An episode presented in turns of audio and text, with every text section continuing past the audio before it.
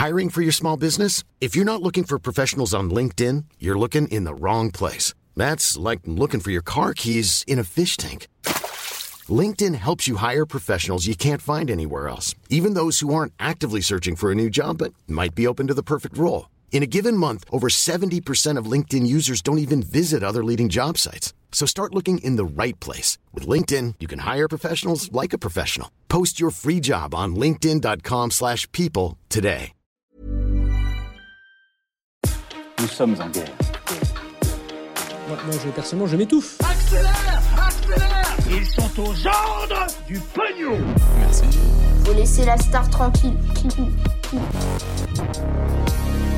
Comment la guerre en Ukraine a un immense impact sur le changement climatique, un risque d'attaque puissante russe en Ukraine, de la neige en avril en France ou encore les actualités en bref. Salut c'est Hugo, j'espère que vous allez bien. Alors, spoiler, cette année, il n'y aura pas de 1er avril dans ces actus du jour. J'entends évidemment votre frustration, je vois déjà les pétitions ou les manifestations euh, qui se mettent en place, mais en l'occurrence, vous le savez peut-être, j'étais malade euh, toute la semaine, et comme vous l'imaginez, nos poissons d'avril, c'est vraiment euh, des dizaines d'heures de travail et de préparation, c'est des brainstorms, généralement aussi, euh, parce que c'est quand même des travaux conséquents. On fait appel au cabinet McKinsey pour trouver la meilleure vanne de 1er avril. Mais cette année, apparemment, ils nous ont dit qu'ils avaient euh, d'autres choses à gérer. Bref, euh, tant pis. Je présente du coup mes excuses au nom de toute l'équipe. Mais cela dit, eh bien, on est parti tout de même ensemble pour une nouvelle plongée dans l'actualité de la semaine en une dizaine de minutes. Et on commence donc avec le premier sujet. On va parler du lien entre la guerre en Ukraine et le climat. En effet, certains estiment que ça va complètement freiner la lutte contre le changement climatique, alors que d'autres pense au contraire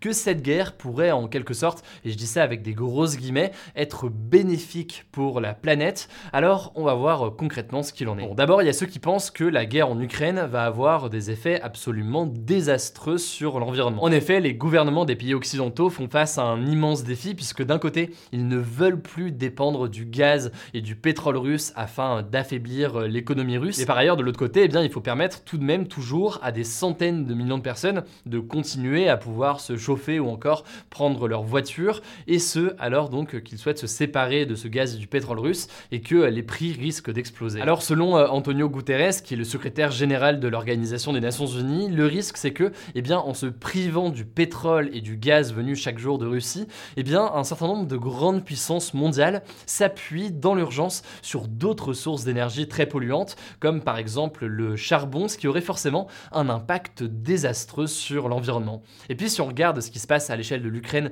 au-delà de la guerre, il pourrait y avoir en fait une catastrophe environnementale. En effet, il y a des sites industriels comme des centrales thermiques ou encore des dépôts de carburant qui ont été euh, détruits dans le cadre de cette guerre. C'est encore d'ailleurs arrivé euh, aujourd'hui en Russie, je vous en parle juste après. Et donc sur le long terme, eh bien, les particules relâchées pourraient contaminer l'air, les eaux ou encore euh, les sols. L'Ukraine compte par ailleurs une quarantaine de réserves naturelles et de parcs nationaux qui abritent environ 180 espèces animales menacées. Et donc la guerre menace aussi fortement la biodiversité du pays. Ça c'est donc, vous l'avez compris, pour les aspects euh, négatifs d'un point de vue environnemental, mais tout le monde ne voit pas forcément les choses de cette manière, et certains estiment que eh bien, la guerre en Ukraine accélère aussi en fait des prises de décision dans cette lutte contre le changement climatique. En effet, il faut savoir qu'en 2020, c'est 43,6% du gaz et 48,4% du pétrole de l'Union européenne qui provenait de Russie selon euh, Eurostat. Et donc d'une certaine manière, eh bien, euh, cette guerre pourrait forcer euh, l'Union européenne par exemple à s'adapter et à potentiellement accélérer les investissements dans les énergies renouvelables pour ne plus dépendre justement du gaz et du pétrole à long terme.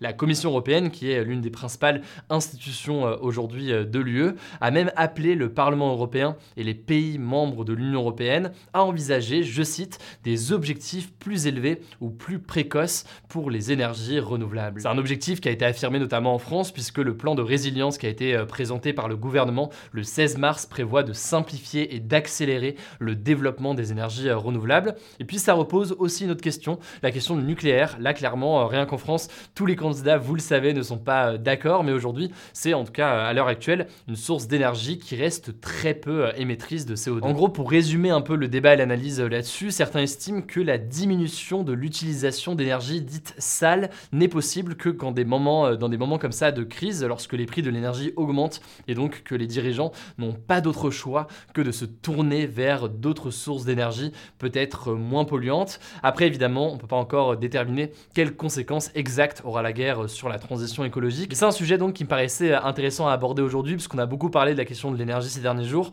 mais sans forcément voir les conséquences aussi euh, d'un point de vue euh, environnemental. Je vous mets en tout cas différents liens en description si vous voulez approfondir le sujet euh, de votre côté. Évidemment, on en reparlera dans les prochains jours. Allez, on poursuit justement avec un point sur la situation en Ukraine. Le président ukrainien Volodymyr Zelensky a dit craindre, je cite, des attaques puissantes à l'est de l'Ukraine. En gros, les soldats russes quittent le nord et le centre du pays pour se concentrer sur l'est de l'Ukraine, la région du Donbass notamment, mais aussi le sud de l'Ukraine, notamment vers Mariupol, où euh, selon la Croix-Rouge, il va être malheureusement très compliqué d'évacuer des civils qui sont pourtant encore très nombreux dans la ville et dans des conditions absolument désastreuses, coupés notamment euh, d'électricité ou encore euh, d'eau. Bref, la situation humanitaire reste catastrophique, on vous tiendra au courant là-dessus. Deuxième information, vous en parlez hier et c'est désormais officiel, les soldats russes ont totalement quitté la centrale nucléaire de Tchernobyl. Ils sont partis avec des otages, des membres en fait de la garde nationale ukrainien qu'ils tiennent captifs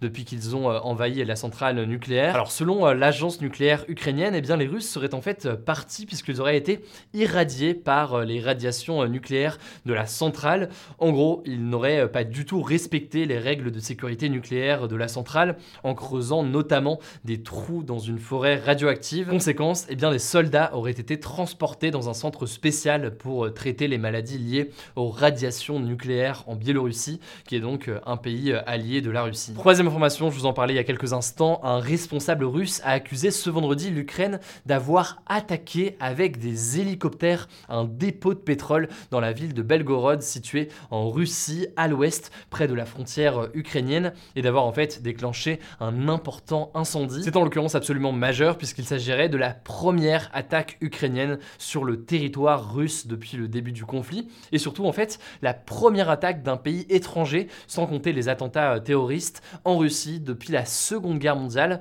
Alors pour l'instant, l'Ukraine n'a pas confirmé ou réagi. On verra donc en tout cas euh, les conséquences. Je vous tiendrai évidemment au courant là-dessus euh, ce week-end, euh, notamment sur Instagram. le nom du compte, vous le savez, c'est Hugo Decrypt. Si vous n'êtes pas encore abonné, on poste cette fois-ci du lundi au dimanche sur notre compte Instagram des résumés quotidiens de l'actualité. Quatrième information enfin pour terminer sur la situation en Ukraine. À partir de ce vendredi, pour acheter du gaz à la Russie, eh bien, les pays devront forcément payer en rouble, qui est donc la monnaie russe, sauf pour les pays qui, ont, qui sont des alliés de la Russie.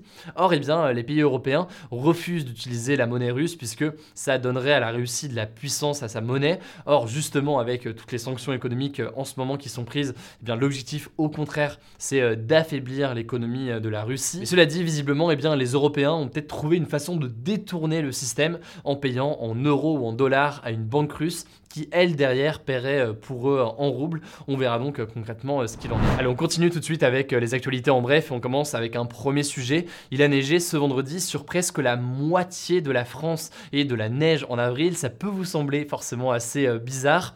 En fait, on appelle ça une goutte froide en météorologie.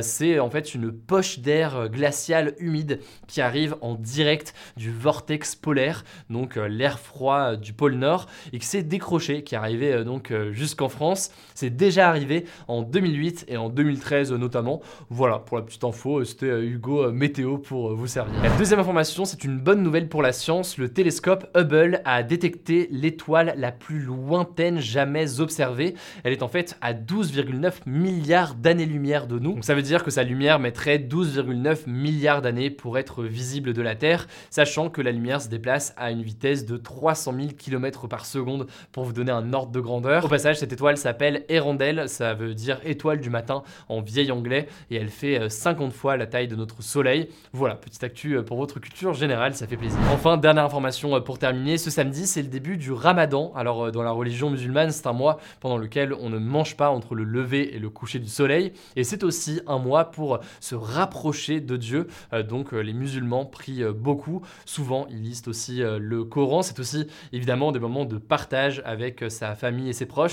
Évidemment, petite pensée euh, du coup euh, pour vous si jamais euh, vous le faites. Voilà, c'est la fin de ce résumé de l'actualité du jour. Évidemment, pensez à vous abonner pour ne pas rater le suivant, quelle que soit d'ailleurs d'ailleurs l'application que vous utilisez pour m'écouter. Rendez-vous aussi sur YouTube et sur Instagram pour d'autres contenus d'actualité exclusifs. Écoutez, je crois que j'ai tout dit, prenez soin de vous et on se dit à très vite. Mom deserves the best, and there's no better place to shop for Mother's Day than Whole Foods Market. They're your destination for unbeatable savings, from premium gifts to show-stopping flowers and irresistible desserts. Start by saving 33% with Prime on all body care and candles. Then get a 15-stem bunch of tulips for just $9.99 each with Prime. Round out Mom's menu with festive rosé, irresistible berry chantilly cake, and more special treats. Come celebrate Mother's Day at Whole Foods Market.